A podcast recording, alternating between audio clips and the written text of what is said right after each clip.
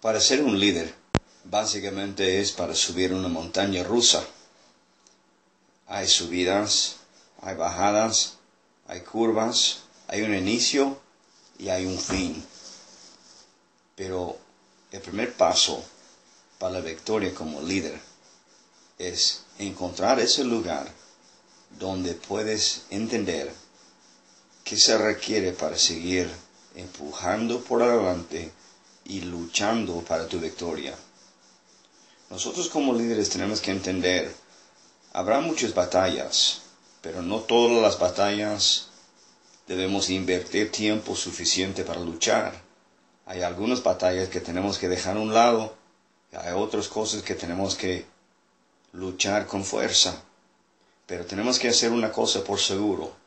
Tenemos que creer, tenemos que esperar y nunca tirar la toalla bajo ninguna circunstancia.